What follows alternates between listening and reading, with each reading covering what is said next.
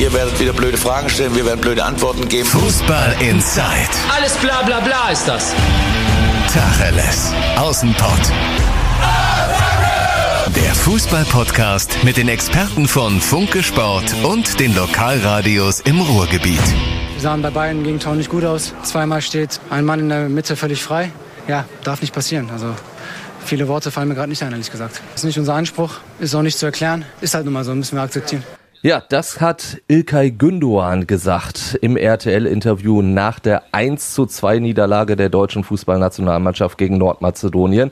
Und ich finde das wirklich sehr, sehr nachvollziehbar, was er gesagt hat, denn ich glaube, uns geht das komplett ähnlich so. Es gibt nur einen entscheidenden Unterschied. Uns fehlen nicht die Worte. Wir wollen genau darüber sprechen, über diese 1 zu 2 Niederlage gegen Nordmazedonien.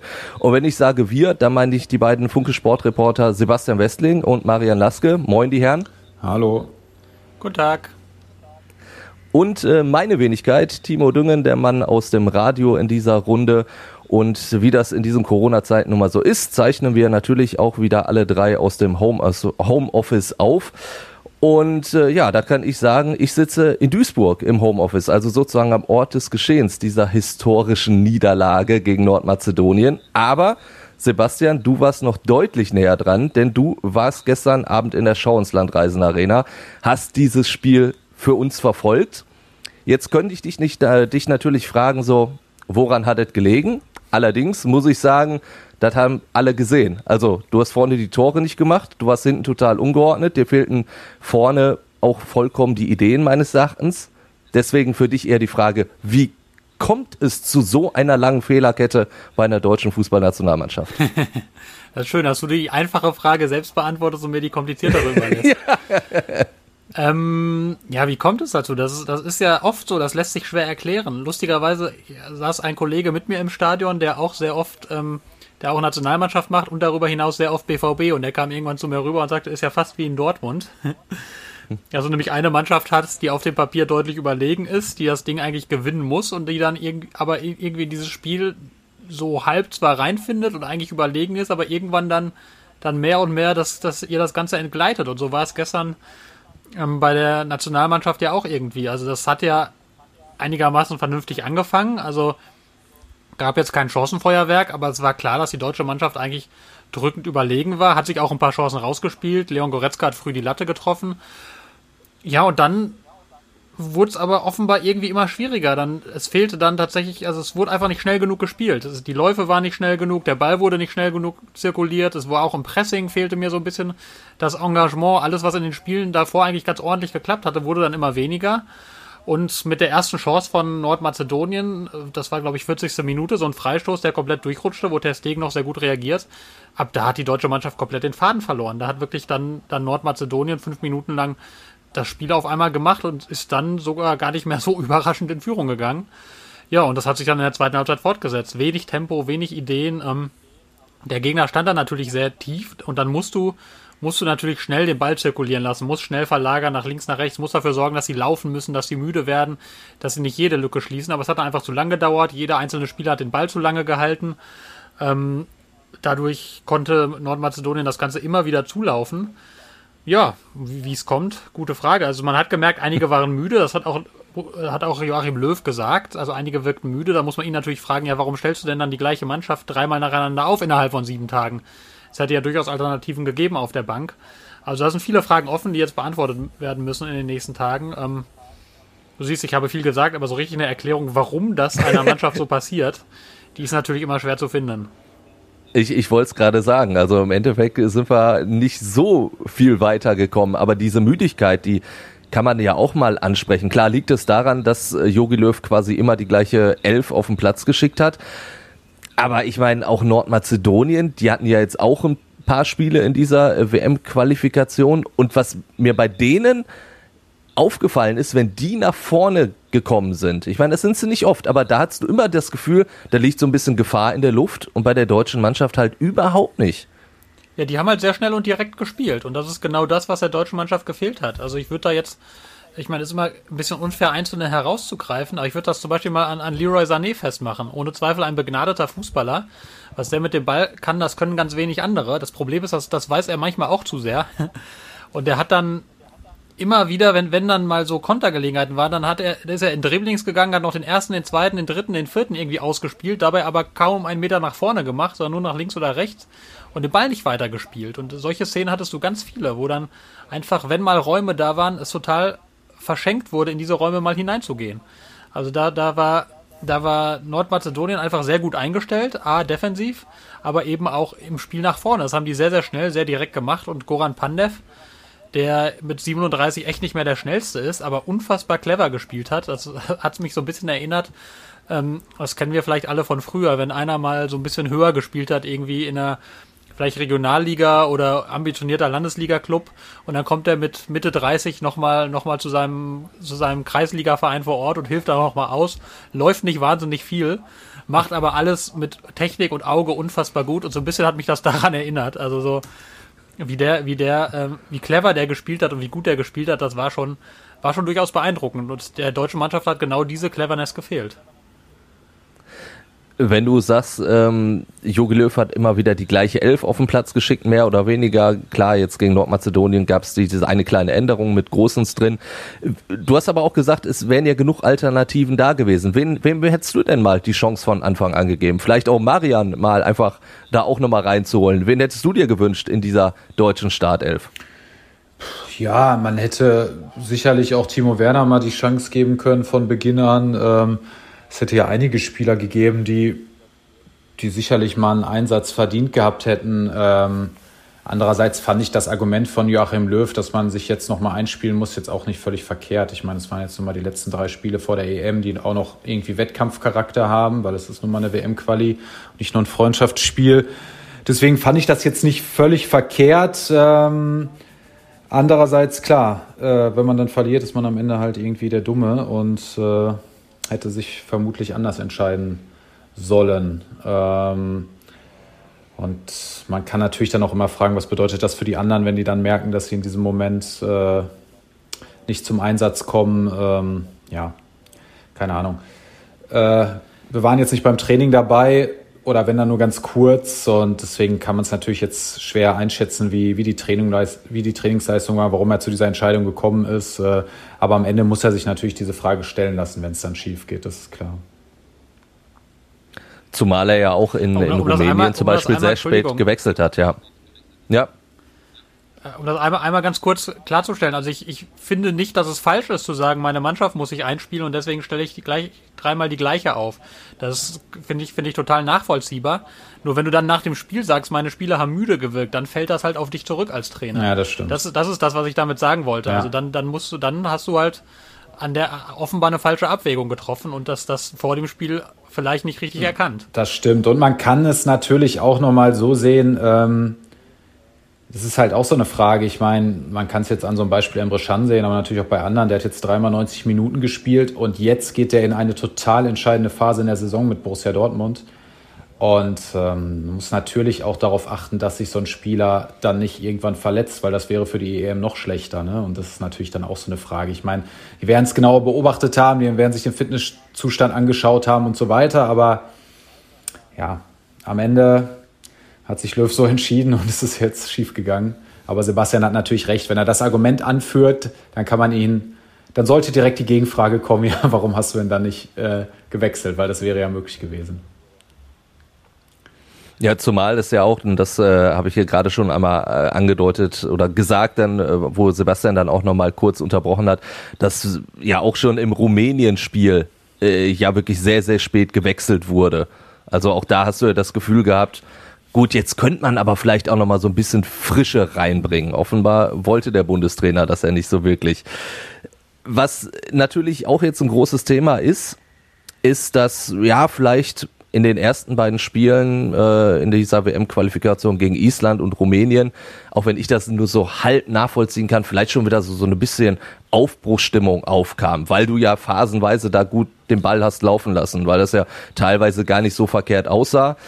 Gut, zweite Halbzeit gegen Island war schon eigentlich mau. Hinten raus gegen Rumänien hättest du auch schon fast noch den Ausgleich kassiert. Aber wenn du jetzt allerspätestens mit dieser Niederlage gegen Nordmazedonien an den Start jetzt gehst, dann ist diese Aufbruchstimmung doch direkt wieder weg. Wenn sie denn überhaupt richtig da war. Ja, das stimmt natürlich. Äh, andererseits, was soll's?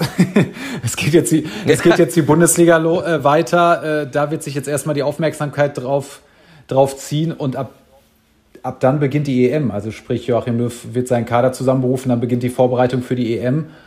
Und dann wird es, tut es natürlich weh, dass man jetzt als letztes mit so einer ähm, Niederlage da reingegangen ist, aber am Ende wird dann eh nochmal alles neu verteilt, neu gemischt, dann ist die Mannschaft lange zusammen, dann sind auch erst die Spieler dabei, die halt auf jeden Fall dabei sind äh, und sprich, äh, ja, dann kann ja auch ein ganz neuer Spirit entstehen, so will ich das nur sagen. Also ich finde, ähm, es ist jetzt halt ein WM-Qualifikationsspiel, was irgendwann im März, April stattfindet. Ehrlicherweise in zwei Monaten kommen die Spieler mit so anderen äh, Eindrücken in diese EM aus ihren Clubs, dass das natürlich irgendwo noch nachhalt. Aber ja, ich glaube jetzt nicht, dass das wahnsinnigen Einfluss hat auf die EM-Qualifikation, äh, äh, auf die EM, nicht auf die Qualifikation, sondern auf die EM. Sprich, ähm, ja, also da würde ich mir jetzt weniger Sorgen machen. Aber natürlich in der ganzen Öffentlichkeit nimmt sowas natürlich viel schneller wieder Fahrt auf. Da muss ich einmal dran gehen. Sorry. Scheiße. ja. ja Zuschauer, ist... Zuhörer live dabei bei der Arbeit.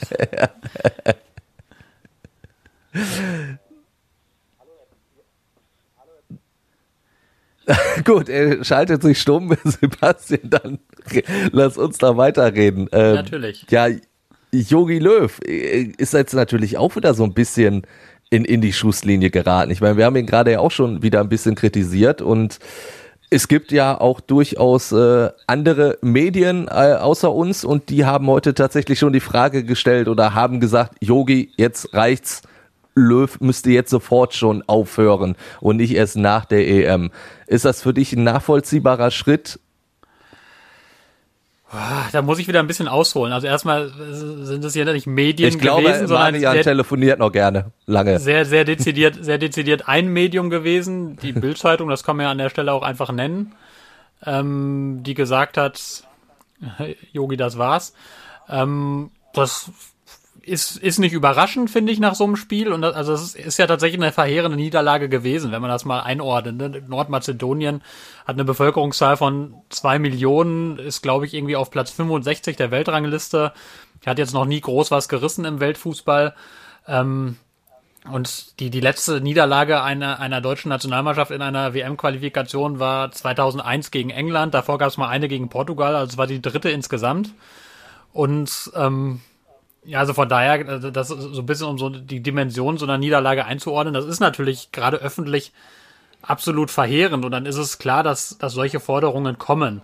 Ich kann mir allerdings beim besten Willen nicht vorstellen und ich, ich vernehme auch keinerlei Signale jetzt irgendwie aus Richtung DFB oder von sonst wo, dass man jetzt noch hektisch auf den letzten Metern den Trainer wechselt. Also Joachim Löw hat ja ganz klar erklärt, er hört nach der EM auf, ein Jahr vor Vertragsende.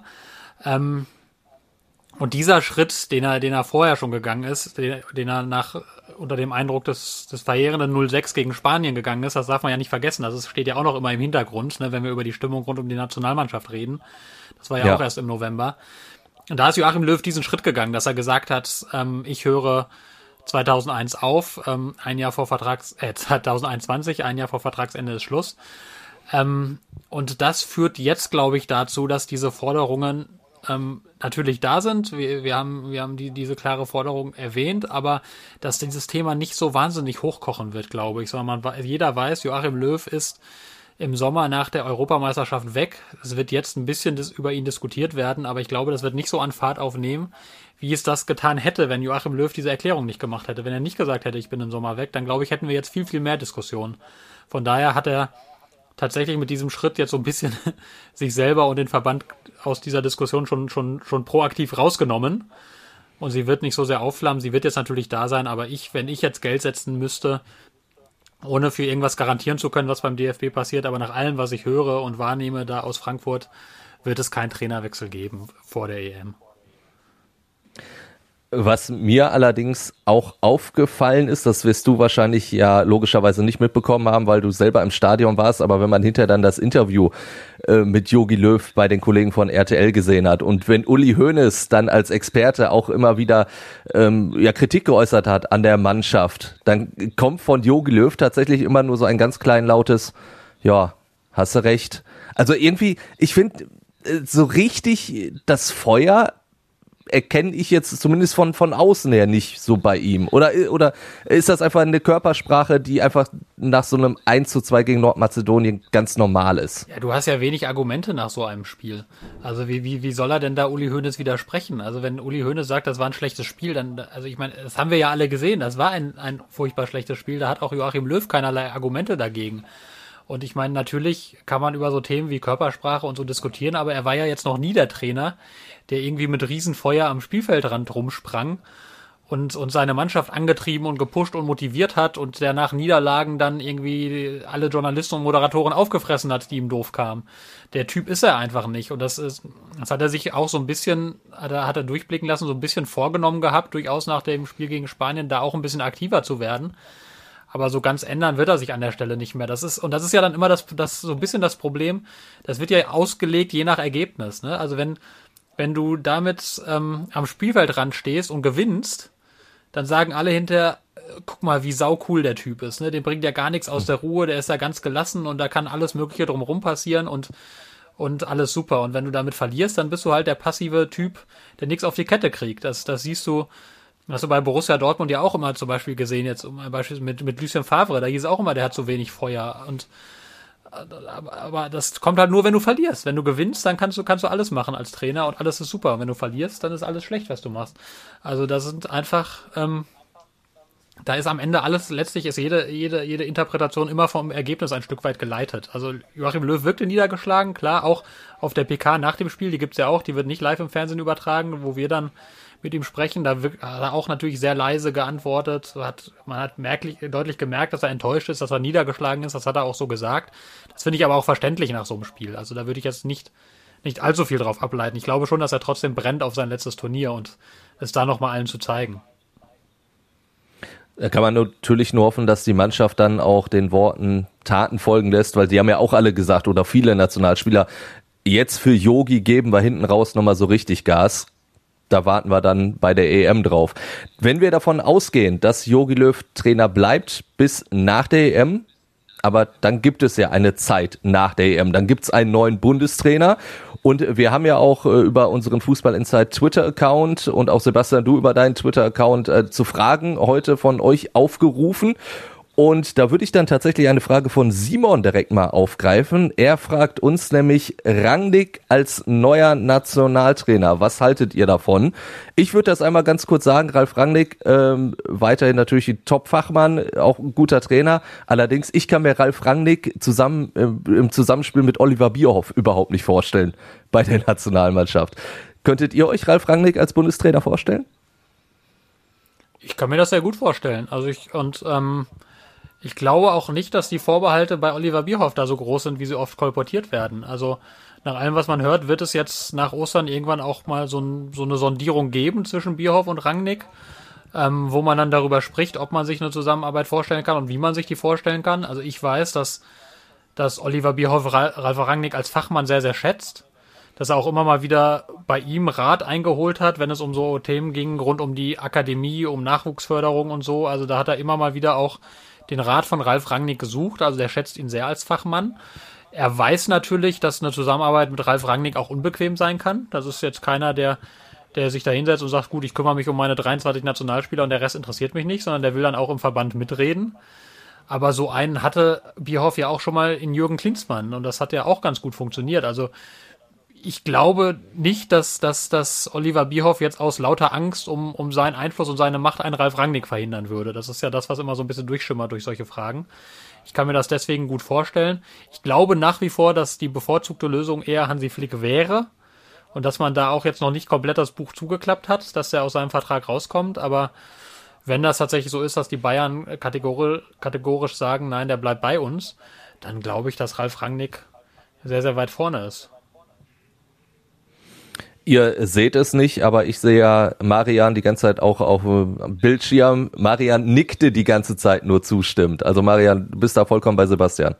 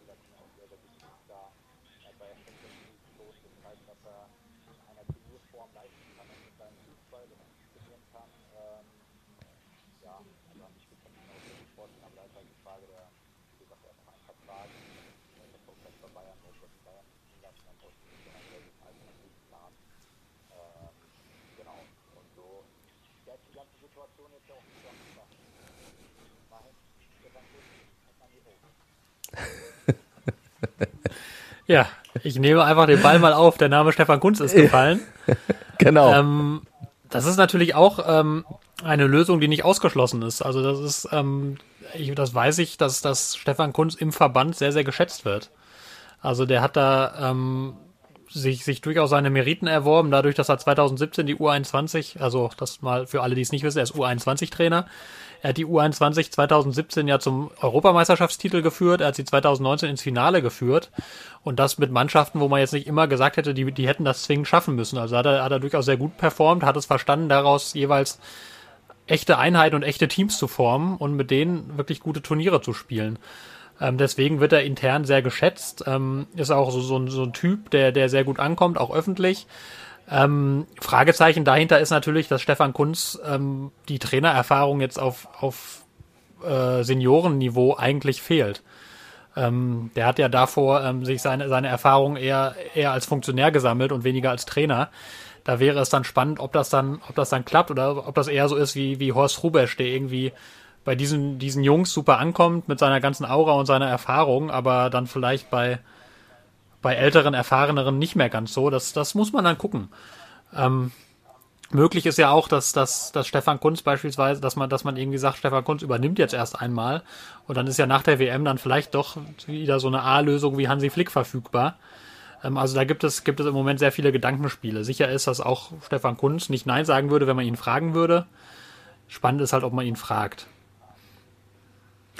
Also diese Übergangslösung könnte natürlich funktionieren, weil du ja einfach sehr schnell nach dieser EM ja dann schon 2022 diese WM in, in Katar hast. Ne?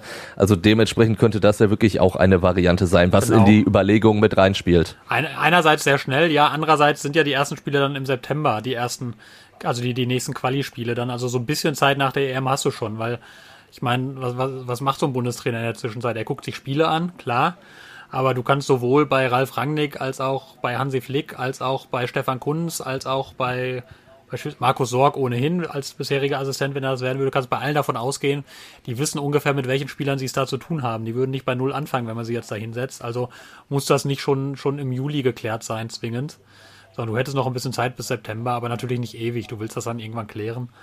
Und ich gehe mal davon aus, dass das spätestens sehr, also sehr zügig nach der EM geklärt sein wird dann würde ich äh, gerne hinter die Trainerdiskussion jetzt so einen kleinen Haken machen und auf die Spielerdiskussion dann eingehen, weil auch die ist ja jetzt wieder aufgetaucht. Also ähm, natürlich fallen immer wieder die Namen Boateng, vor allen Dingen aber auch Hummels, Müller. Also wenn wir auch da nach Uli Hoeneß gehen, der Boateng ja einfach mal komplett außen vor gelassen hat, was dem glaube ich auch als Bayern-Spieler nicht ganz so gut gefallen haben dürfte.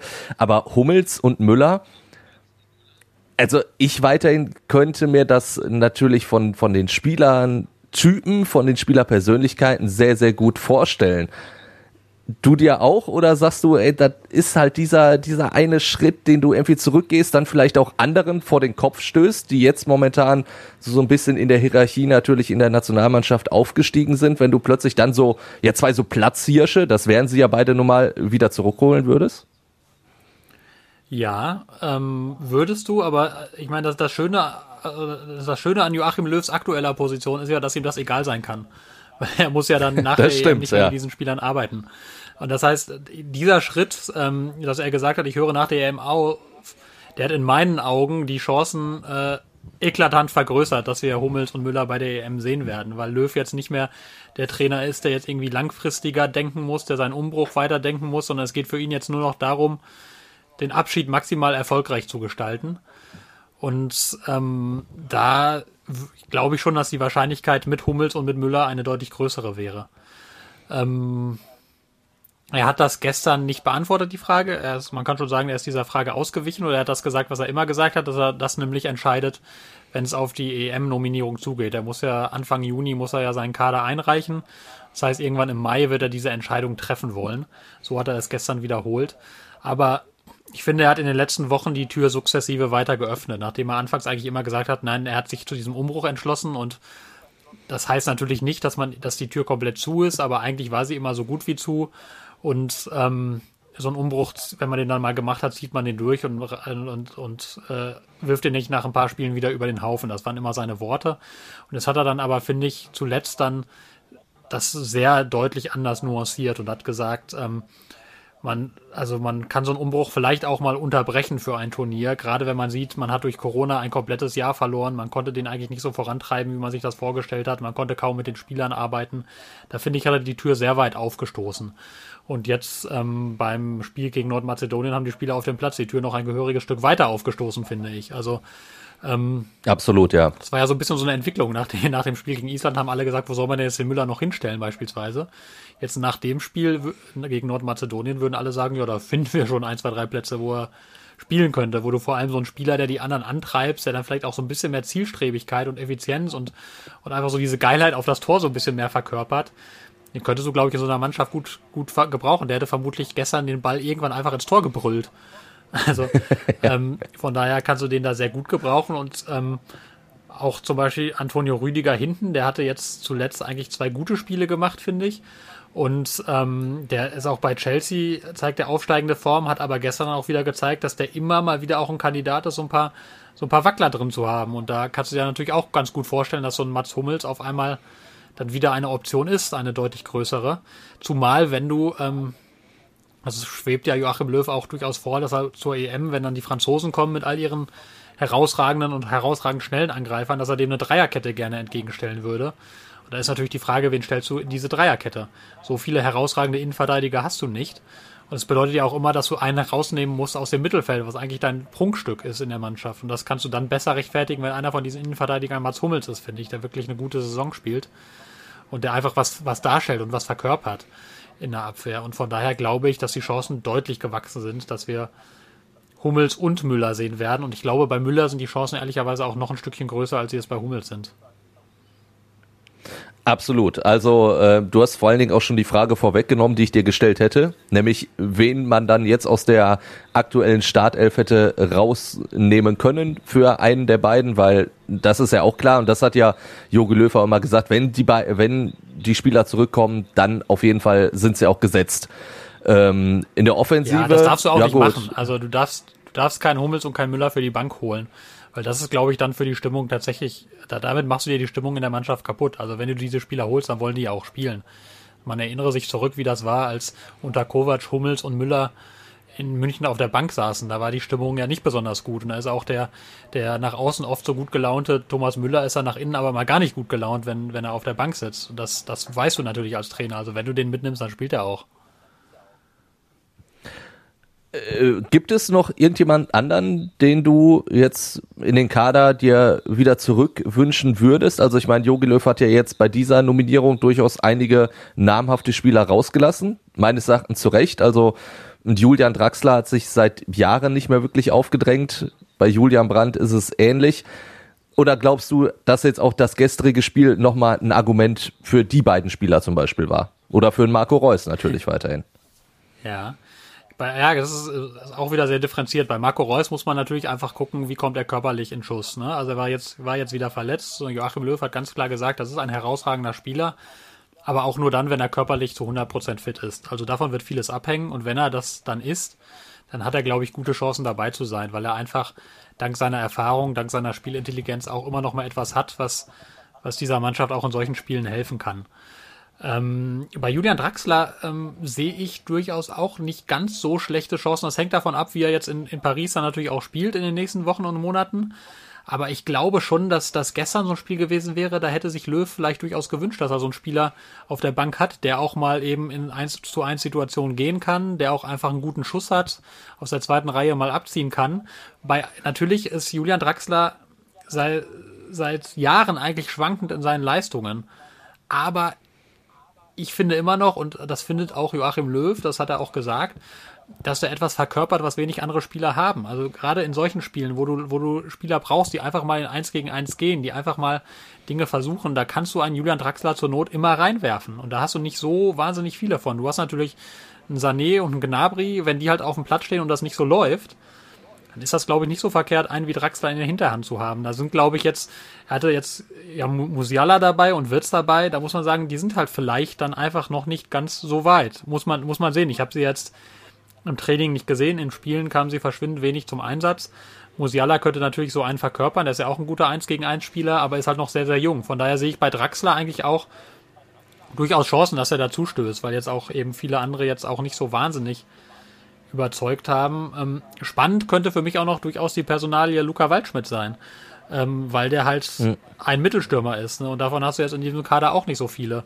Hättest du vielleicht auch äh, dir gegen Nordmazedonien durchaus mal gewünscht, dass da einer steht, der einfach auch mal, wenn er den Ball bekommt, nicht groß nachdenkt, sondern ihn einfach mal aufs Tor schießt. ähm, von daher ähm, sehe sind auch dessen Chancen vielleicht wieder ein bisschen gestiegen. Das ist aber natürlich die zwingende Voraussetzung, dass er in Lissabon wieder mehr spielt. Also der hat ja da sehr, sehr wenig gespielt in letzter Zeit, ohne dass ich jetzt die portugiesische Liga im Detail verfolge. Aber wenn er bei diesem Club nicht regelmäßig zum Einsatz kommt, dann wird er natürlich auch bei der EM nicht spielen. Ja, und wenig Chancen sehe ich ehrlich gesagt bei Julian Brandt. Also das ist, wenn der jetzt nicht ähm, in den nächsten Wochen eine deutliche Leistungssteigerung zeigt, dann wird, glaube ich, dieses Turnier ohne ihn stattfinden, was wirklich schade ist, weil ich ein großer Freund der Künste von Julian Brandt bin. Ich halte den für einen der begabtesten deutschen Fußballspieler grundsätzlich von allem, was er mitbringt. Die Technik, die der hat und auch die Spielübersicht, die der hat. Aber er bringt es einfach jetzt ewig lange schon nicht konstant auf den Platz, was glaube ich einfach eine Kopfgeschichte ist. Und dann ist es natürlich bei einem, bei einem Turnier auch schwierig mit so einem Spieler. Dann geht es dir bei Julian Brandt ähnlich wie mir bei Julian Draxler, weil ich eigentlich von Julian Draxler als, als Spielertyp eigentlich auch ein großer Fan bin und mich das immer ärgert, dass der sein Potenzial so selten wirklich auf den Platz bringt. Und äh, natürlich, großes Problem ist nun mal da, dass Deutschland keinen richtig guten Stürmer vorne drin hat. So, so einen richtig klassischen Stürmer, der fehlt natürlich. Ich meine, du siehst das allein schon immer, wenn der Kader bekannt gegeben wird, dass Mittelfeldsturm eine Kategorie ist, weil man, glaube ich, sonst, wenn man nur Stürmer aufzählen würde, wird da vielleicht ein Mannequin stehen. Das ist natürlich dann auch ein bisschen peinlich. Ich würde, wenn wir über Spieler reden, auch nochmal eine Twitter-Frage reinnehmen wollen, und zwar von Düscher. Der hat äh, uns nämlich die Frage gestellt und damit können wir dann gleich sogar die Brücke zum BVB schlagen, über den wir ja auch noch reden wollen. Fühlt sich Emre Can als Springer wohl? Also ich meine, bei Dortmund spielt er gefühlt äh, mehrere Positionen oder zig Positionen, besser gesagt, und jetzt in der Nationalmannschaft plötzlich Linksverteidiger. Ja, gestern Innenverteidiger, also auch da verschiedene Positionen. Und gestern Innenverteidiger, ja. Also die Frage lässt sich mit einem klaren Jein beantworten. Ähm, also Emre Can hat immer mal wieder deutlich gemacht, dass er gerne im Zentrum spielen will. Er sieht sich als Zentrumsspieler. Da, früher hätte er ganz klar gesagt, ich bin defensiver Mittelfeldspieler. Inzwischen kann er auch sehr gut damit leben, wenn man ihn in der Abwehr einsetzt. Gerade wenn er in so äh, eigentlich spielstarken und meist überlegenen Mannschaften wie Dortmund und der Nationalmannschaft unterwegs ist wo Innenverteidiger halt auch bedeutet, dass du sehr viel das Spiel von hinten raus machst. Und man hat es auch gegen Nordmazedonien gesehen, der war ja unfassbar viel im gegnerischen, äh, in der gegnerischen Hälfte unterwegs und hat dort versucht, das Spiel anzukurbeln. Ähm, und von daher fühlt er sich in dieser Rolle dann, dann auch ganz wohl gerne im Zentrum, weniger gerne auf Außen. Ähm, das heißt, so, wenn man ihn dann als Außenverteidiger einsetzt, findet er nicht ganz so geil. Ähm, ähm andererseits weiß er natürlich auch, dass das ein ganz, ganz großer Grund ist, warum ich mir zumindest ziemlich sicher bin und ich glaube er auch und der Bundestrainer auch, dass er bei der Europameisterschaft dabei sein wird, weil er eben so vielseitig ist. Weil du eben als, als Bundestrainer genau weißt, wenn ich den mitnehme, dann, dann deckt er mir drei Positionen mindestens ab, nämlich im Mittelfeldzentrum, im Abwehrzentrum und äh, auf den Außenverteidigerpositionen. Und das macht mich in der Gestaltung des restlichen Kaders deutlich flexibler. Dann kann ich vielleicht einen rein Außenverteidiger weniger mitnehmen und dafür vielleicht einen Offensivspieler mehr auf meiner Bank sitzen haben. Und das hast du ja als Trainer ganz gerne, da so ein paar mehr Alternativen. von daher, das weiß eben auch Emre Can, dass ihm das einen Platz garantiert. Das ist ja in Dortmund auch nicht anders. Also sowohl in Dortmund als auch bei der Nationalmannschaft ist die Konkurrenz gerade im Mittelfeld gigantisch groß. Wenn wir jetzt mal nur die Nationalmannschaft nehmen, da hast du, ähm, da hast du Gündogan, da hast du Kimmich, da hast du Goretzka im Zentrum. An denen kommst du Und Toni kaum vorbei. Kroos hättest und du dann, natürlich genau, auch dann noch. Kommt noch, kommt noch Toni Kroos dazu. Also da hättest du als Emre Can, obwohl ich seine, seine Art und seine, seine, seine Mentalität und die, die, die, die Energie, mit der er spielt und die, auch die kämpferische Note, die er reinbringt, sehr schätze. Ich glaube, er hätte es schwer, an diesen vier Spielern vorbeizukommen. Ähm, aber dadurch, dass er eben viele Positionen bedecken kann, ist er mit ziemlicher Sicherheit dabei, würde ich sagen. Und das, das weiß er und deswegen, er fühlt sich nicht so wahnsinnig wohl als Springer, ständig hin und her geschoben zu werden. Er weiß aber eben auch, dass ihm das als, als Spieler einfach auch sehr hilft, zu Einsätzen zu kommen in Dortmund und gerade auch bei der Nationalmannschaft. Ein Gefühl, das ich bei Emre Can hatte, ich weiß nicht, ob es dir da ähnlich ging. Ich spreche nur mit dir, weil Maria noch immer telefoniert, das auch nochmal ganz kurz zur Erklärung. Ähm, äh, als er Linksverteidiger gespielt hat, er ist immer sehr energisch in den äh, Spielen gegen, gegen Island und auch in Rumänien nach vorne marschiert, hat er sein Tempo ausgespielt und dann kam er aber irgendwann an einen Punkt, wo er gefühlt nicht mehr wusste, was er da machen soll mit dem Ball. Oder? Also, weil, weil er natürlich dann nicht der Typ ist, der mit links dann die, die messerscharfe Flanke reinballert. Das stimmt. Das ist, das ist so ein bisschen ein Problem. Das war auch gegen Nordmazedonien so ein bisschen so. Da ist er ja auch das ein oder andere Mal mit Ball am Fuß nach vorne gestürmt und dann irgendwann stand er da und fragte sich ja, und nun? Das ist aber Ja. nicht, nur, nicht nur ihm anzukreiden, sondern das Problem ist ja dann auch, dass, dass wenig Optionen geboten wurden. Also es war, das deutsche Spiel war, war sehr eng. Vieles hat sich so im Zentrum am Strafraum geknubbelt. Alle sind immer so von außen nach innen gezogen, aber so ein bisschen die Bewegungen fehlten dort. Das heißt, es war eigentlich echt schwierig für jeden, der den Ball führte, eine Anspielstation zu finden. Und es kommt da, dazu, dass es ja einfach auch nicht das deutsche Spiel ist, zwingend jetzt zur Grundlinie durchzugehen und eine Flanke zu schlagen, weil wer soll denn diese Flanke verwerten? Außer vielleicht Leon Goretzka, wenn er mal in den Strafraum mit reinläuft. Ansonsten hast du ja jetzt nicht viele Spieler, die sich da in Luftduellen durchsetzen. Von daher ist das als, als Außenverteidiger nicht so ganz, ganz einfach dann zu lösen. Also äh, ähm, Robin Gosens hat das gestern ein, zwei Mal gemacht, ist dann durch, hat geflankt. Das war wohl auch ein, zwei Mal gefährlich, tatsächlich. Aber grundsätzlich ist das so etwas, was dem deutschen Spiel tatsächlich ein bisschen fehlt. Dadurch, wir haben es ja gesagt, dass du keinen richtigen Mittelstürmer hast, kaum jemand äh, im, im Kader, der halt irgendwie groß ist und dann im Strafraum eine Gefahr in der Luft darstellt, ist dir dieses Stilmittel so ein bisschen genommen. Sondern du kannst da, wenn dann überhaupt, brichst du mit Tempo durch und legst dann zurück und hoffst, dass da einer steht und den und den reinlegt. Aber so dieses klassische Flügelspiel, Flankenspiel, das ist jetzt eher nicht das Mittel der Wahl und deswegen ist das als Außenverteidiger dann auch nicht immer so ganz, ganz leicht, dich nach vorne einzusch- einzuschalten. Da brauchst du eher so einen Typen wie früher Philipp Lahm. Der ist ja auch selten zur Grundlinie und hat eine, hat eine Flanke geschlagen, sondern ist dann auch eher nach innen gezogen, hat da auf kleinem Raum mit den Mitspielern kombiniert und, und dann so Lücken gefunden. Das ist jetzt auch nicht zwingend Emre Can, derjenige, der auf kleinem Raum mit Mitspielern kombiniert und sich da durchdribbelt, aber das liegt ihm schon eher als dann äh, außen durch Flanke rein. Dann lass uns das Kapitel Nationalmannschaft jetzt für diesen Podcast, für diese Folge zuschlagen und, und gehen rüber zum BVB. Wir haben jetzt viel über Veränderungen oder mögliche Veränderungen gesprochen bei der Nationalmannschaft. Beim BVB beschäftigen wir uns jetzt erstmal mit der Kontinuität. Die Geschäftsführung hat verlängert, Hans-Joachim Watzke unter anderem. Welche, welche Bedeutung hat das für den BVB? Für mich, für Außen, als Außenstehender kann ich natürlich sagen, so, ja, das, das Gesicht der, der Dortmunder Führung bleibt natürlich weiterhin an Bord, aber das hat natürlich noch ganz andere Bedeutung. Vor allen Dingen, das wirst du ja gut einschätzen können, der viel näher dran ist. Ja, das ist natürlich, glaube ich, jetzt in diesen, in diesen Krisenzeiten ein wichtiges Zeichen. Also man kann, man kann von Hans-Joachim Watzke halten, was man will. Es gibt natürlich viele Kritiker, auch unter Fans gibt es erstaunlich viele Kritiker. Ähm, aber A, weiß man natürlich, hat er sich wahnsinnig viele Verdienste um den Club erworben, wenn man sieht, wo der Club stand, als er, als er anfing und wo er jetzt steht. B, ähm, ist er natürlich gegenüber allen Partnern und gegen, auch gegenüber Kreditgebern, die du jetzt gerade brauchst oder Banken, die du jetzt gerade brauchst, um den Laden am Laufen zu halten, einfach ein sehr, sehr wichtiger und verlässlicher Partner, gemeinsam mit Thomas Tress, dem, dem Finanzgeschäftsführer, der ja auch verlängert hat. Und von daher ist das, glaube ich, für den Club ein sehr gutes und wichtiges Zeichen in dieser instabilen Phase gewesen. Ähm, also instabile Phase jetzt durch die Corona-Pandemie und die daraus resultierenden Einnahmenverluste, ist das sehr wichtig, dass solche Menschen dann eben ein Zeichen setzen und sagen, sie bleiben langfristig an Bord. Das hilft, glaube ich, sehr, sehr vielen Partnern ähm, einfach das Vertrauen in den BVB aufrechtzuerhalten. Das wurde ja auch verbunden mit einem Satz von Reinhard Raubal, der nochmal gesagt hat, ähm, unabhängig von der Corona-Pandemie und allem, was jetzt kommt und von Champions League oder auch nicht, ist der Club auf zwei Jahre durchfinanziert. Und das ist ja sehr eng verbunden mit den Namen Tress und Watzke. Und deswegen war das ein sehr gutes Zeichen des Clubs, glaube ich, dass dieser Vertrag verlängert wurde bis, bis 2025 jetzt. Du hast jetzt gerade schon gesagt, Champions League äh, ja oder nein. Es könnte sich an diesem Wochenende schon entscheiden. Also das Spiel gegen Eintracht Frankfurt. Für mich ist das schon so, so eine Art Endspiel für, für Borussia Dortmund.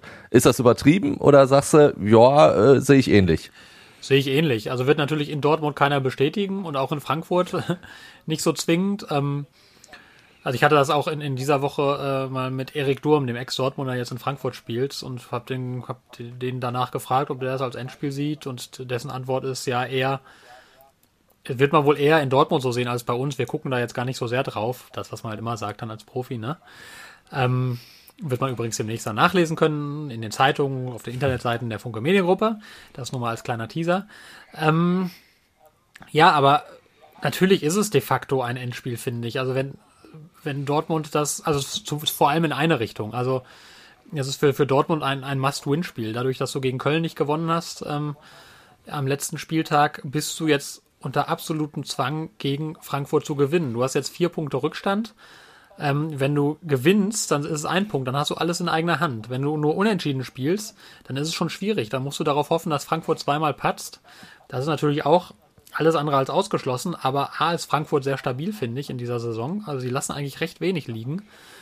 B ähm, ist Dortmund jetzt gar nicht so stabil, die lassen immer mal wieder was liegen. Also ja. Also diese Kombination, da, da, da hätte ich ein ungutes Gefühl, wenn man, wenn man vier Punkte Rückstand nach diesem Spiel nach wie vor hätte. Und bei sieben Punkte Rückstand, da fehlt mir die absolut die Fantasie, wie man Frankfurt noch überholt. Über Wolfsburg muss man dann, glaube ich, schon gar nicht mehr reden. Die sind noch stabiler, finde ich. Also da muss, ich glaube, man muss im Moment vor allem auf Frankfurt gucken. Da hast du jetzt die riesengroße Chance, die Lücke zu schließen. Die musst du einfach wahrnehmen.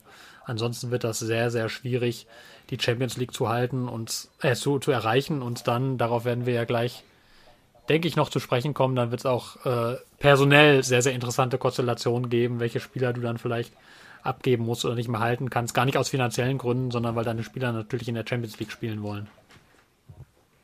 Ich würde aber tatsächlich auch auf den finanziellen Aspekt da eingehen wollen, denn Simon hat uns über Twitter die Frage gestellt, sollte Dortmund Haaland oder Sancho verkaufen, wenn sonst Spieler wie Delaney oder Akanji aufgrund finanzieller Verluste zu Geld gemacht werden müssten? Also ich lese da so ein bisschen raus aus dieser Frage, lieber einmal komplett das aller glänzendste Tafel Silber verticken und dafür ein paar mehr Spieler halten oder wirklich probieren die zu halten und dann, ja gut. Kleinvieh macht auch Mist, sozusagen beim Verkauf. Ah, okay, jetzt verstehe ich das. Ich hätte erst gedacht, wenn das eine einfache Entweder-Oder-Frage wäre, dann hätte ich gesagt, da behalte ich erst eher Haaland als Sancho. Aber ja, wenn das, äh, richtig, glaube, wenn, man, ja. wenn, man die, wenn wir die Frage so verstehen und sagen, lieber ein großer Verkauf als viele kleine, wenn das so gemeint ist, ähm, dann glaube ich tatsächlich, dass, dass die, die Denke eher ist, lieber ein großer Verkauf als viele kleine.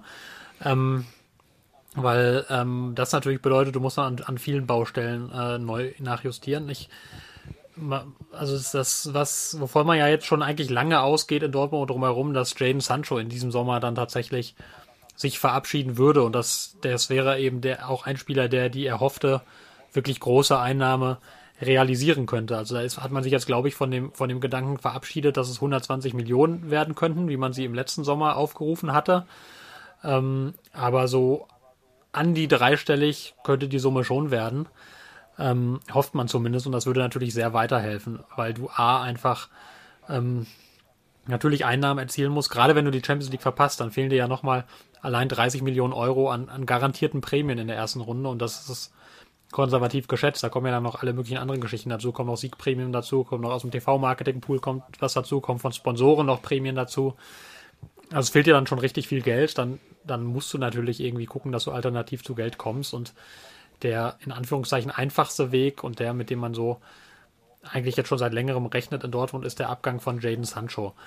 Ähm, wobei man sportlich auch gar nichts dagegen hätte, wenn er bleiben würde.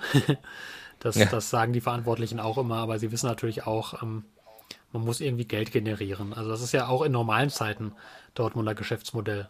Also selbst, selbst wenn man jetzt kein Corona hat und keine verpasste Champions League, verkaufst du immer mal wieder einen Spieler für viel, viel Geld, um diesen Kader zu unterhalten. Also du guckst, Kaderkosten, die sind, ähm, die gehen so langsam auch auf die 200 Millionen Euro pro Jahr zu.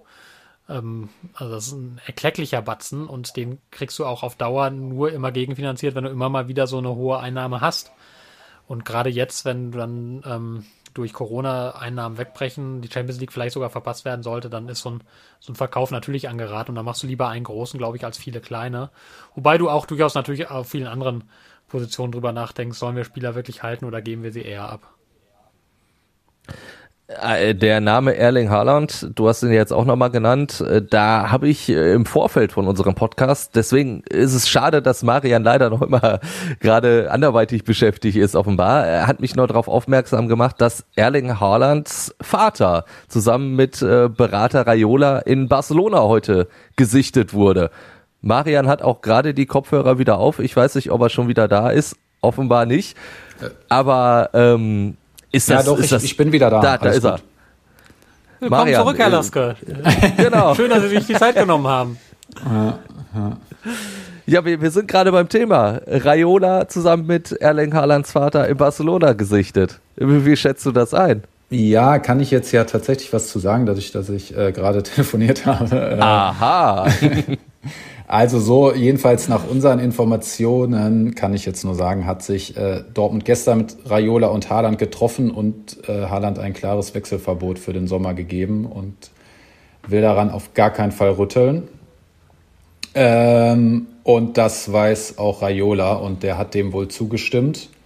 Natürlich immer mit einem, wer weiß, was noch passiert, aber so, so war zumindest gestern das Gespräch zwischen denen und ja, das, was er jetzt macht, ist dann wohl eher schon ein Pokern für 2022 zwischen ja, Barcelona und Real.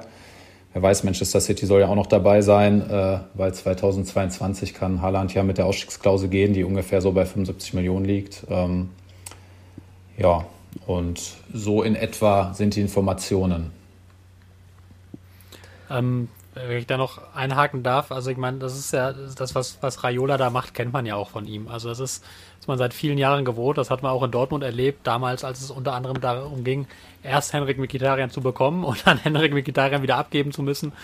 Da war ja Mino Raiola auch federführend beteiligt bei beiden Transfers. Ähm, und der ist einfach unfassbar gewieft darin. Der weiß genau, dass jede seiner Aktionen, jedes Wort, das er sagt, jedes Mal, wenn er sich irgendwo fotografieren lässt, das natürlich sofort den Markt sozusagen bewegt und, ähm, und das, das, das, dieses Spielchen beherrscht er wie fast kein zweiter. Und das, das geht natürlich immer darum, seinen Spieler interessant zu machen. Er hat ja auch jetzt äh, in, der, in der vergangenen Woche ein Interview gegeben in England, wo er auch gesagt hat, ähm, vielleicht war es ein Fehler, dass ich erstmal klein gedacht habe, in Anführungszeichen, und ihn nach Dortmund gelotst habe. Der wäre jetzt schon bereit für einen großen Club. Das ist natürlich immer so ein Zeichen an die großen Clubs. So, jetzt macht doch mal euer Portemonnaie auf. Ist natürlich aber auch immer so, immer so ein bisschen auch ein Zeichen an den BVB. So, ähm, Achtung, Achtung. Ähm, wenn ich wollte, könnte ich noch ganz anders. Und ähm, spannend wird natürlich sein, dann zu sehen, was passiert, wenn Dortmund tatsächlich die Champions League verpasst. Also dann wird, dann wird natürlich der Herr, Herr Raiola, ähm, egal ob er jetzt zugestimmt hat oder nicht, dann nochmal ganz anders auftreten, als er das, als er das bislang macht. Und dann wird er den Druck deutlich erhöhen und dann wird er seinen Spieler weglotsen wollen. Und dann haben wir alle schon erlebt, was dann so alles passieren kann, öffentlich und nicht öffentlich. Ähm, dann wird das sehr unterhaltsam. Aber Dortmund ist ja, also das hat ja, hat ja Marian auch gesagt, Dortmund ist ja da eigentlich in der, in der guten Position, dass sie alle Karten mhm. in der Hand halten. Also sie sind nicht gezwungen, ihn abzugeben. Sie haben, ähm, es gibt keinerlei Ausstiegsklausel in diesem Sommer aus dem Vertrag. Sie können das selber bestimmen. Und ähm, die Einschätzung ist ja auch so, dass Erling Holland trotz allem, selbst wenn er dann weg will, ein Spieler ist, der so ehrgeizig ist, dass er, selbst wenn er bleiben muss, trotzdem jedes Spiel gewinnen will und trotzdem weiter seine Tore schießt. Und dass du so einen Spieler dann auch halten kannst, auch mal gegen ja. seinen Willen. Ja, genau, da würde ich Sebastian auch zustimmen. Also das, die große Frage ist natürlich, wenn sie die Champions League erreichen, wird da, also auch meiner Einschätzung nach, in diesem Sommer nicht wahnsinnig viel Fahrt reinkommen. Ähm, wenn sie die nicht verpassen, dann wird sicherlich nochmal interessant, weil natürlich Raiola, aber auch Erling Haaland, die sehen sich sicherlich nicht in der Europa League. Ähm, Und dann Wechselverbot hin oder her. Dortmund kann das aussprechen. Dortmund kann Haaland natürlich auch halten, wenn, wenn sie ihn halten wollen, äh, egal was Haaland sagt. Aber wir wissen alle, was Raiola schon so geschafft hat. Und meistens ist am Ende er dann doch der Stärkere als der Verein. Das hat er schon oft bewiesen, dass er Wege kennt, über die Öffentlichkeit so zu nutzen, dass am Ende sein Spieler doch gehen kann. Aber so weit ist es noch nicht. Da muss man also noch ein bisschen abwarten. Klar ist auf jeden Fall, dann wäre eine sehr, sehr hohe Ablösesumme fällig. Und da muss man natürlich dann auch die Frage stellen, will die jetzt ein Club zahlen, wenn er weiß, im nächsten Jahr kriegen wir ihn für deutlich weniger ne, durch die Ausstiegsklausel. Das darf man natürlich auch nicht vergessen. Ich meine, Barcelona oder Real oder wer auch immer, die können jetzt schon einen Vertrag mit ihm abschließen für 2022 und wissen, hey, dann kriegen wir ihn für 75 Millionen. Wenn man jetzt das Doppelte zahlen muss, äh, ist das ja nicht unbedingt nötig. Ne? Also von daher mal abwarten, was im Sommer passiert. Also erstmal gucken, ob Dortmund in die Champions League kommt oder nicht. Dann äh, lasst uns auf die neue Saison dann direkt schon blicken, denn auch da gibt es eine Frage, die über Twitter reingekommen ist. Lave Zuma fragt nämlich, wird der BVB mit Marco Rose einen neuen Weg einschlagen oder bleibt alles beim alten Leiden, wie er es ausdrückt? Jetzt müsste man die Gegenfrage stellen, was ist denn für ihn das alte Leiden? Ja, das, das, ist, das wäre wirklich die entscheidende Frage, weil so, also, wenn, also, wenn er über Leiden spricht, dann äh, hat ja. er offenbar schon lange kein Spiel von Schalke mehr gesehen. Also das ist Leiden. Nee, also das, natürlich, also jetzt die Saison ganz klar vom Punkteschnitt von allem deutlich unter den Erwartungen und das kann nicht der Anspruch des BVB sein. Dafür ist der Kader zu teuer, dafür spielen da zu viele gute Spieler. Allerdings ist auch klar, wirklich Platz 1 anzugreifen, sollte jedes Jahr das Ziel sein, wenn alles perfekt läuft, wird aber jeweils eine Aufgabe, die kaum zu schaffen ist, jedenfalls dann, wenn noch die anderen Ziele erreicht werden sollen. Das heißt, das wird sich auch in den nächsten Jahren nicht ändern. Es bleibt super, super schwierig, den FC Bayern und jetzt gibt es ja auch noch RB Leipzig auf jeden Fall hinter sich zu lassen. Das wird super schwierig bleiben. Da wird es wahrscheinlich weiterhin eine Punktzahl nahe der 80 brauchen, weil so gut sind die Bayern. Diese Punkte holen sie jetzt fast immer. Und das ist für Dortmund enorm schwierig, gerade wenn sie halt noch in der Champions League weiterkommen wollen, im DFB-Pokal möglichst weit. Und das haben sie ja zum Beispiel dieses Jahr bis jetzt geschafft. Ähm, dann haben sie einfach eine Mannschaft, die auch noch aus vielen jungen Spielern besteht, die dann immer mal wieder so einen Hänger drin haben. Sie haben natürlich auch ein paar falsche Einkäufe in der Vergangenheit gemacht. Sie haben ein paar Spieler wie Julian Brandt, wo man sich fragt, schafft er noch mal, es wirklich mal konstant auf dem Level zu spielen, auf das er ja sicherlich könnte. Ähm, also ich bin gespannt. Ich glaube schon, dass Marco Rose da so einen gewissen Spirit reinbringen kann. Das traue ich ihm zu und auch eine, auch echt diese Mannschaft nochmal, der nochmal irgendwie einen Touch geben kann, weiterentwickeln kann. Aber man müsste jetzt natürlich den, wie gesagt, den Fragesteller einmal fragen, was er genau damit meint, weil dass es garantiert mehr als Platz zwei wird, das, das kann man nicht äh, vorhersagen und das wird weiterhin sehr, sehr schwierig. Selbst wenn Marco Rose super Arbeit macht, die Mannschaft top erreicht, tollen Fußball mit ihr spielt, ist es schwierig, so konstant das zu schaffen wie der FC Bayern, weil da ist der Kader dann, so einfach ist es, einfach nochmal deutlich besser. Ich glaube, was, was Marco Rose vielleicht ähm, was man sich von Marco Rose vielleicht erhoffen kann, ist, dass die Art des Fußballs eine ist, ähm, die vielleicht den, den also vielen BVB-Fans mehr zusagt. Ne? Also man war mhm. ja, ähm, also ich meine, das ist, ich, ich bin eigentlich fast müde, es zu hören und ich sage es auch ungern, aber es gab ja eben die Zeit unter Jürgen Klopp, wo diese Mannschaft halt diesen, diesen mitreißenden Fußball gespielt hat, wo sie, wo, wo die Spieler gerannt sind, wie, wie blöd aber eben nicht blöd, sondern, sondern sehr auf sehr schlaue Art und Weise gerannt sind, wo sie die Gegner einfach komplett kaputt gepresst haben, wo sie schnell nach vorne gespielt haben, eben diesen, diesen Heavy Metal Fußball, wie Jürgen Klopp das ja auch mal genannt hat, so. Mhm. Ähm, und ich glaube, das ist einfach etwas, dem, dem viele in und um Dortmund so ein bisschen nachhängen. Also mit diesem kontrollierten mhm. Fußball von Favre, da hat man sich mit arrangiert, solange der erfolgreich war. Und sobald der eben nicht erfolgreich war, sobald ein, zwei Niederlagen da waren, war natürlich dann die Kritik umso größer, weil man einfach auch diese Art, diese, diese Spielweise nicht so wahnsinnig toll fand.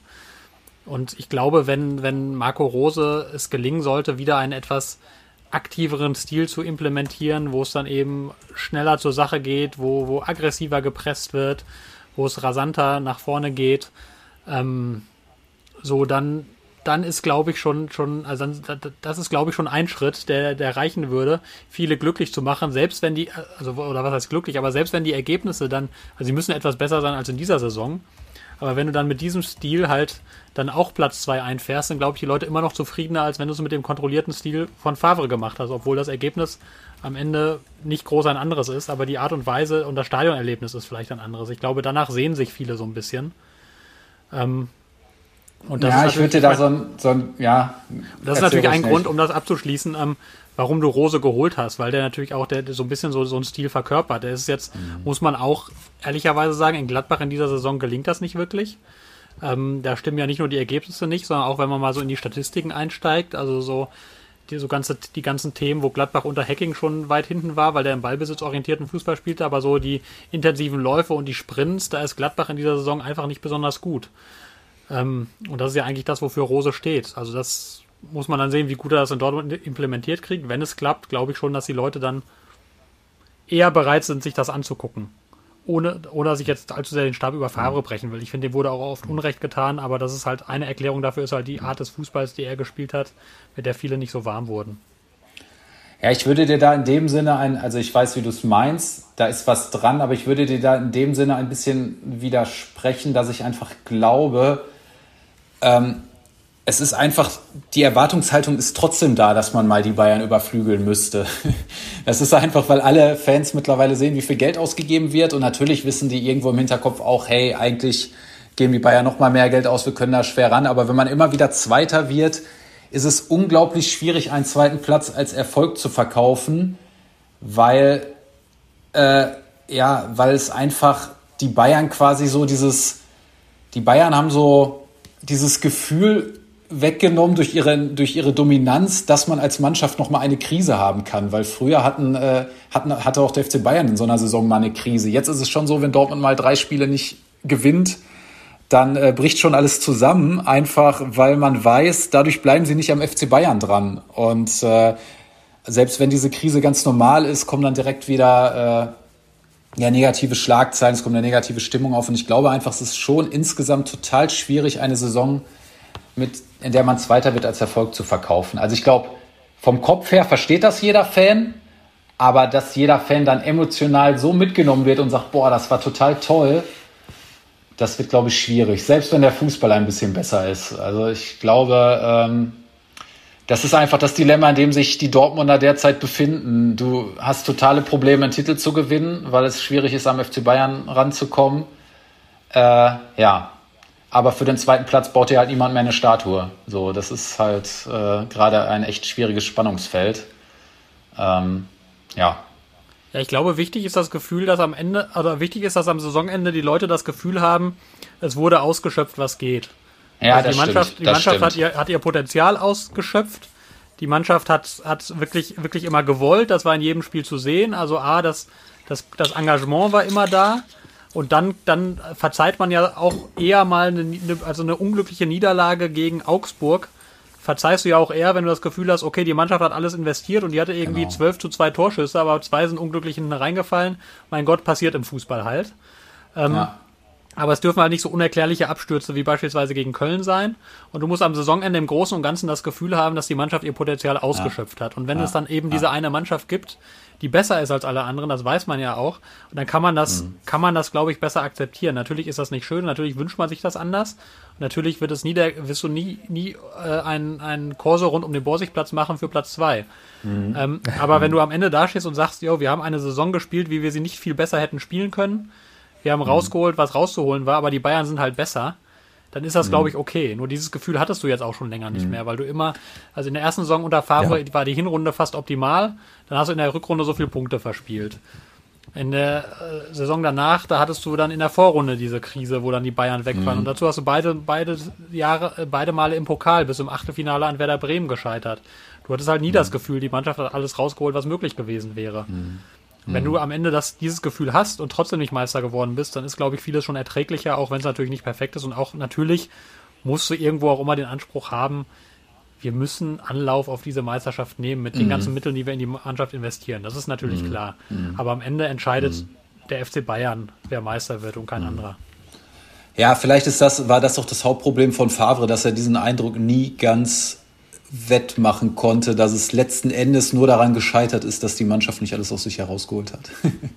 ich glaube, das war ein Hauptpunkt. Wenn man zwischen den Zeilen ein bisschen gehört hat, haben ja auch die Verantwortlichen meistens in ähnliche Worte gefunden. Sie haben es halt ein bisschen anders verpackt, aber sie haben halt oft gesagt, äh, ja, äh, sie haben quasi das Wort Mentalität umschifft, aber sie haben es eigentlich so formuliert, dass es irgendwo auch daran lag.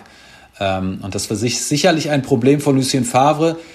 Man kann aber natürlich auch immer die Frage aufstellen, ist die Mannschaft eigentlich wirklich dann so gut, um so viele Punkte zu holen? Vielleicht müsste es sie sein. Andererseits ist es nicht halt auch ganz normal, dass junge Spieler eben diese Knicke vielleicht auch mal gegen kleinere Gegner haben. Und ähm, ja, da bin ich sehr gespannt, wie das Marco Rose äh, moderiert, weil diese Erwartungshaltung, dass du da überhaupt nicht straucheln darfst, die ist natürlich da und die ist mittlerweile beim, beim BVB definitiv genauso da wie auch beim FC Bayern. Nur der BVB schafft es halt deutlich seltener. ja, aber ich weiß, was Sebastian meinte. Das war, das war, glaube ich, ein Pro Hauptproblem von Lucien Favre in der öffentlichen Wahrnehmung, dass er diesen Eindruck nie so ganz wettmachen konnte, dass viele das Gefühl auch hatten, hey, es lag letzten Endes, vor allen Dingen im ersten Jahr, nur daran, dass die Mannschaft nicht alles aus sich herausgeholt hat. Und ja. ähm, wenn man ganz ehrlich auf die Rückrunde guckt, also die Hinrunde war herausragend, aber in der Rückrunde gab es so unerklärliche Wackler, äh, dass man wirklich sagen konnte, hey, da wäre die Meisterschaft wirklich drin gewesen. Also da wäre sie wirklich drin gewesen. Ja. Du hast die Latte natürlich immer sehr, sehr hochgelegt durch deine Leistungen und hast am Ende äh, Limbo drunter gemacht. Ne? Also in oh. gewisser Weise. Ja, schönes Welch Bild, oder? Ja. Das hier ah. Ich habe gedacht, ich, ich, ich konnte mir lange Gedanken machen. Ihr habt ja so lange geredet, da konnte ich ja ein bisschen überlegen. Ich würde ähm, einmal nochmal eine Frage von Twitter mit reinnehmen von Stefan. Äh, es geht auch um die neue Saison und es geht um die Torhüterposition. Äh, so ein bisschen zweigeteilt. Einmal, was wird aus Bürki und was ist dran an den ganzen Spekulationen, die es ja immer wieder gibt, zum Beispiel um Gulaschi von RB Leipzig? Äh, ich fange mal an. Ähm, also die Torhüterposition ist tatsächlich eine spannende in Dortmund, weil ähm, das, das zeigt man, sieht man ja jetzt auch an den Wechselspielen während der Saison, dass man so richtig hundertprozentig mit Birki eben derzeit nicht zufrieden ist. Sonst hätte man ja nicht Marvin Hitz ins Tor gestellt, logischerweise. Ähm, mhm. Dass man, dass man also einerseits irgendwie der, der Meinung ist, man ist im Tor nicht optimal aufgestellt. Andererseits ist es jetzt auch nicht so, dass man sagt, man hat ein Torhüterproblem in dem Sinne. Ne? Und ähm, das ist jetzt eben die Frage, wenn man in den Sommer geht. Also das ist natürlich guckt der BVB sich so ein bisschen um, was gibt es an guten Torhütern auf dem Markt. Aber in, in diesen Zeiten, ähm, wo, wo du eben die, die Corona-Pandemie und die damit verbundenen Einnahmeverluste hast, überlegst du es dir natürlich drei oder vier oder fünfmal, ob du jetzt ähm, auf dieser Position dann investierst, auf der du zumindest solide aufgestellt bist. Also ist die Not dann groß genug, um zu sagen, wir, wir geben da richtig Geld aus und um einen Torhüter zu holen, der garantiert besser ist, als es Roman Bürki und Marvin Hitz sind, da musst du richtig Geld in die Hand nehmen. Ähm, ja. Das ist halt das, das große Problem. Die, die, also wenn, wenn du siehst, was, was für Top-Torhüter zuletzt bezahlt wurde, also in der obersten Kategorie, was Manchester City und Liverpool, die haben irgendwie 60, 70, 80 Millionen für ihre Torhüter ausgegeben. Ne? Das, das ist die Kategorie, ja. auf der du inzwischen unterwegs bist. Und selbst wenn du 30 jetzt nur ausgeben würdest, für ich, ich weiß gar nicht wen, dann, dann wäre das immer noch verdammt viel in diesen Zeiten. Und das ist halt, ist halt die Frage, ob du das machst und ob du damit einen Benefit hast oder einen Vorteil hast, der so klar ist, dass es die Sache wert ist. Also mein Gefühl ist eher, dass man sagt, man, man guckt noch erstmal was, was, man muss erstmal gucken, was Marco Rose zu der Situation sagt. Ähm, da hat es meines Wissens noch kein klares Signal gegeben in irgendeine Richtung und vermutlich, ähm, ich habe neulich, neulich, als ich irgendwann mal mit den BVB-Verantwortlichen gesprochen habe, haben die ohnehin gesagt, sehr vieles, was Transfers angeht, wird dieses Jahr einfach sehr, sehr spät passieren. Weil natürlich kaum ein Club Planungssicherheit hat. Sicherheit hat. Alle müssen erstmal dies, dieses Jahr mehr noch als sonst wissen, kommen sie in die Champions League, ja oder nein. Gibt es einen Markt für Spieler überhaupt? Wie sieht der aus? Ne? Also wir haben ja vorhin, vorhin gesagt, ähm, Jaden Sancho spekuliert man mit einem Verkauf, aber findet sich überhaupt ein Club? Der diesem Jahr sagt, er legt irgendwie, keine Ahnung, 90 oder 100 Millionen für einen Spieler auf den Tisch. Und ähm, das ist bei den Torhütern ja dann auch so. Also wenn du sagst, ich hole einen neuen Torhüter, würde das ja auch implizieren, dann musst du Birki eigentlich verkaufen. Ähm, aber wer kauft dir zurzeit Birki ab? Der hat der, der, der kassiert ja auch ein gutes Gehalt in Dortmund. Der wäre, den würde Dortmund ja jetzt auch nicht verschenken, dann zwingend. Ähm, also da sind so viele Unwägbarkeiten drin, dass mein Gefühl derzeit eher ist, auf der Torhüterposition passiert, ist eher unwahrscheinlich, dass da jetzt die riesengroße Veränderung passiert, aber ausgeschlossen ist es natürlich auch nicht. So, jetzt habe ich äh, sehr viel gesagt und die Frage nicht ganz klar beantwortet, weil sie schwer ist, ganz klar zu beantworten. Ja, ich glaube, sie ist auch einfach noch nicht, auch bei den Verantwortlichen noch nicht ganz klar be beantwortet, weil genau das, was Sebastian sagt, das ist einfach, äh, also erstmal müsste man den Torhüter finden, der einem di wirklich direkt eine Verbesserung garantiert. Und wenn man den finden würde, dann wäre er sehr, wahrscheinlich sehr teuer. Deswegen glaube ich, haben die Verantwortlichen das selbst auch noch nicht so ganz entschieden. Ähm, sie wissen, dass da sicherlich nicht auf dem Niveau aufgestellt sind, wie zum Beispiel ganz vorne mit Erling Haaland. Aber äh, ja, die Frage ist halt, gibt man dann so viel Geld aus? Ich bin, sehe das auch noch sehr fraglich, ob man da wirklich was macht auf der Torhüter-Position. Mal schauen. Eine Frage, die ihr wahrscheinlich einfacher beantworten könnt und damit würde ich dann auch sozusagen das BVB-Thema äh, schließen wollen. Düscher fragt, wird Sebastian Kehl bei den Transfers eingebunden? Sitzt er schon mit am Verhandlungstisch? oh, habe ich zu viel versprochen, indem ich gesagt nee, habe, die ist einfach zu beantworten. Nee, also natürlich wird er schon mit ja, also man weiß jetzt nicht, wir wissen natürlich nicht, wie im Detail jedes Gespräch läuft. Also wird natürlich mit eingebunden, seine Meinung ist gefragt. Es ist ja auch klar, dass er als neuer Sportdirektor aufgebaut werden muss. Aber man darf so, sich so ein Gerangel unter solchen Granden jetzt auch nicht zu harmonisch vorstellen. Und natürlich äh, weiß Michael Zock schon noch, dass er derzeit derjenige ist, der das letzte Wort hat. Und auch Hans-Joachim Watzke weiß das. Und von daher, äh, ja, muss Sebastian Kehl da, glaube ich, jedes Mal auch ein bisschen um seine Stellung kämpfen. Aber er wird Sportdirektor und das hat er ja immerhin geschafft. Oder ja, wie würdest genau. du das einschätzen, Sebastian? Ja, ähnlich. Also das, das Grundproblem ist ja bei sowas, ähm, wir sitzen ja nicht mit am Tisch, wenn das passiert. Das, das tut kein Journalist, auch diejenigen, die hinterher immer so tun, als hätten sie dabei gesessen. Ähm, sondern wir ja. sind auf das angewiesen, was uns Leute erzählen, die tatsächlich am Tisch sitzen und jeder einzelne von denen verfolgt gewisse eigene Interessen und stellt die Dinge genau. teilweise etwas anders dar. Deswegen ist das nie so ganz einfach, solche Fragen klar zu beantworten. Aber logisch ist, dass Sebastian Kehl jetzt immer stärker eingebunden wird. Ähm, bei solchen Fragen, da führt ja gar kein Weg dran vorbei. Sonst, sonst, weil das, das muss einfach sein, weil ihm ja diese, diese Erfahrung Stand jetzt noch ein Stück weit fehlt, die, die äh, Michael Zorg über viele Jahre gemacht hat. Also und wenn, wenn der BVB Interesse daran hat, dass dieser Übergang von Zorg auf Kehl halbwegs reibungslos funktioniert, dann musst du natürlich Sebastian Kehl jetzt immer mehr mitlaufen lassen sozusagen und einbinden und bei so Verhandlungen mit, mit dabei haben und bei Gesprächen und bei Anba Anbahnungen. Das muss er jetzt sozusagen von der Pike auf einmal lernen. Ähm, ja, aber wie sich das im Detail ausgestaltet, da müssen wir ganz ehrlich sagen, wir sind leider, leider nicht dabei. So schön es wäre, da mal Mäuschen zu spielen. Aber das hat man uns leider noch nicht gestattet. Ja, also es ist ja vollkommen klar. Ich meine, auch Hans-Joachim Watzke weiß das ja. Das wäre also natürlich muss Sebastian Kehl in all die Geschicke von Michael Zorg nach und nach eingearbeitet werden, weil ab nächsten Sommer äh, ist Sebastian Kehl der wichtige Mann und äh, das bringt ja überhaupt nichts, ihn zu schwächen. Aber trotzdem äh, ist natürlich auch vollkommen klar, noch ist Michael Zorg derjenige, der den Transfer am Ende verantwortet. Äh, und von daher äh, hat er natürlich auch noch das letzte Wort. Und ähm, ja, von daher musste Sebastian Kehl da von Anfang an natürlich ein bisschen auch um sein, seine Rolle kämpfen. Ähm, aber er hat die anscheinend ja dann so die anderen in dem Sinne beeindruckt, dass er, dass sie ihm zutrauen, jetzt Sportdirektor zu werden. Und ähm, ja, dann kann er ja sein, seine eigene Amtszeit prägen. Es wird schwierig genug. ja, und ist ja auch noch ein bisschen Zeit. Jetzt haben wir sehr, sehr lange und sehr viel gesprochen. Deswegen würde ich jetzt sagen, gucken wir noch ganz schnell auf den Spieltag, der uns jetzt bevorsteht. Mhm. Wir tippen jetzt am Ende noch und bleiben natürlich bei Borussia Dortmund erstmal. Das, äh, wie Sebastian und ich, als äh, du kurz telefonieren warst, äh, Marian, äh, drüber gesprochen haben, das äh, so ein bisschen Endspiel um die, um die Champions League Qualifikation für Borussia Dortmund. Ja gegen Eintracht Frankfurt. Wie fallen da eure Tipps aus? Schafft der BVB da den äh, benötigten Sieg? Also ich sage 3-1 Frankfurt äh, und glaube es nicht. Ja, ja das ist doch schon mal eine Ansage. Ja, ich, ich bin auch nicht, auch nicht uneingeschränkt positiv. Ich glaube an ein 1-1.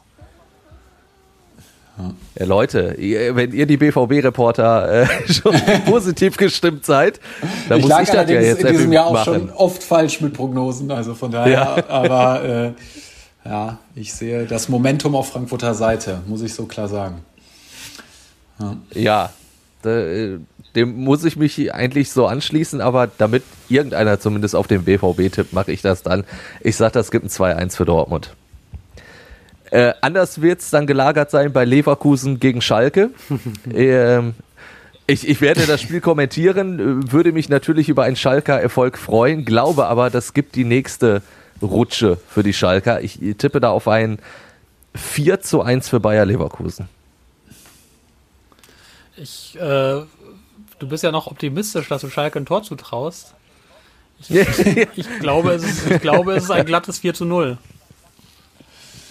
Ja gut, was soll ich da jetzt groß anderes tippen? Ich sage dann einfach 3 zu 0. Mich würde es für Hannes Wolf äh, freuen, das sage ich hier noch dazu. Äh, cool, dass er diese, diese Chance bekommen hat. Äh, für Schalke tut mir natürlich der Abstieg leid, aber wir wissen ja alle, dass der nicht mehr zu verhindern ist. Ähm, ja.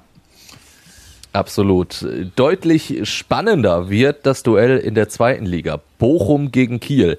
Das ist natürlich äh, auch für Bochum jetzt das nächste Big Point Spiel. Mein Tipp liegt da bei einem 1 zu 1, was dem VfL Bochum, glaube ich, deutlich mehr helfen würde als natürlich Holstein Kiel. Wie seht ihr das?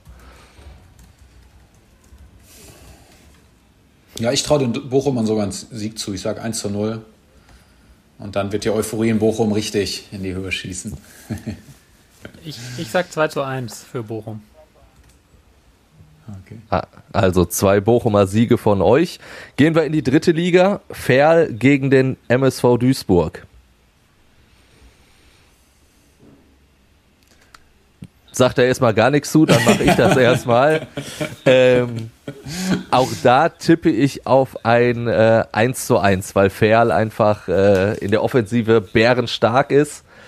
Der MSV ist aber auch mal für ein Tor gut und deswegen kommen wir dann eben zu diesem 1 zu 1. Dann sage ich 2 zu 2. Äh, ich habe ein schlechtes Gefühl, ehrlich gesagt. Ich glaube eine 1 zu 2 aus Duisburger Sicht. Das fände ich natürlich nicht so schön, aber nun gut. Darum geht's ja auch nicht. wir, eh, darum geht's ja nicht, genau. Äh, Rot-Weiß Essen gegen die zweite Mannschaft von Schalke, also das kleine Revierderby in der, oder das ganz, ganz kleine Revierderby in der Regionalliga. Für Rot-Weiß Essen natürlich jetzt auch so ein Spiel, da nicht gewinnen, dann war es das wohl endgültig mit dem Aufstieg. Deswegen traue ich RWE da durchaus einen Sieg zu, sagt 2 zu 0. Wäre mein Tipp gewesen. Da du den jetzt gesagt hast, sage ich 1-0. Dann sage ich 1 zu 1. Oh. Das, das werden die Essener dann auch nicht ganz so gerne hören. Zum Schluss noch Wiedenbrück gegen Rot-Weiß Oberhausen. Äh, Das ist auch ein Spiel, ja, Zehnter gegen Siebter in der Regionalliga. Hat schon ein bisschen Freundschaftsspielcharakter fast. Was Äh. tippt da? Äh, ja, ich sage 2 zu 0 für RWO. Ich glaube an ein mitreißendes, ein herausragendes, ein wunderbares 0-0. Dann äh, setze ich ein äh, ganz spektakuläres 1 zu 0 für Rot-Weiß Oberhausen. Dann hätten wir's. Wir haben sehr, sehr viel, sehr, sehr lang gesprochen, aber auch sehr, sehr interessante Themen, wie ich finde, angerissen. Vielen Dank, dass ihr euch die Zeit genommen habt und Marian, auch sehr cool, dass du uns dann wirklich noch mit solchen brandheißen Infos versorgen konntest. Da verzeihen wir es dir natürlich auch dann gerne, dass du mal zwischendurch ein bisschen telefoniert hast. Ansonsten, wenn ihr noch Fragen, Anregungen habt, dann äh, könnt ihr die natürlich loswerden. Entweder ja über unseren Twitter-Account, das habt ihr ja heute äh, miterlebt, oder ihr schreibt uns eine E-Mail hallo at fußball-insight.com oder auch über unsere Fußball-Insight Facebook-Seite könnt ihr uns auch erreichen. Und dann würde ich sagen, freuen wir uns auf einen schönen Spieltag und hören uns dann nächste Woche wieder. Bis dahin, ciao, ciao. Und tschüss. Ihr werdet wieder blöde Fragen stellen, wir werden blöde Antworten geben. Fußball Inside. Alles bla bla bla ist das. Tacheles. Außenpott. Der Fußball-Podcast mit den Experten von Funke Sport und den Lokalradios im Ruhrgebiet.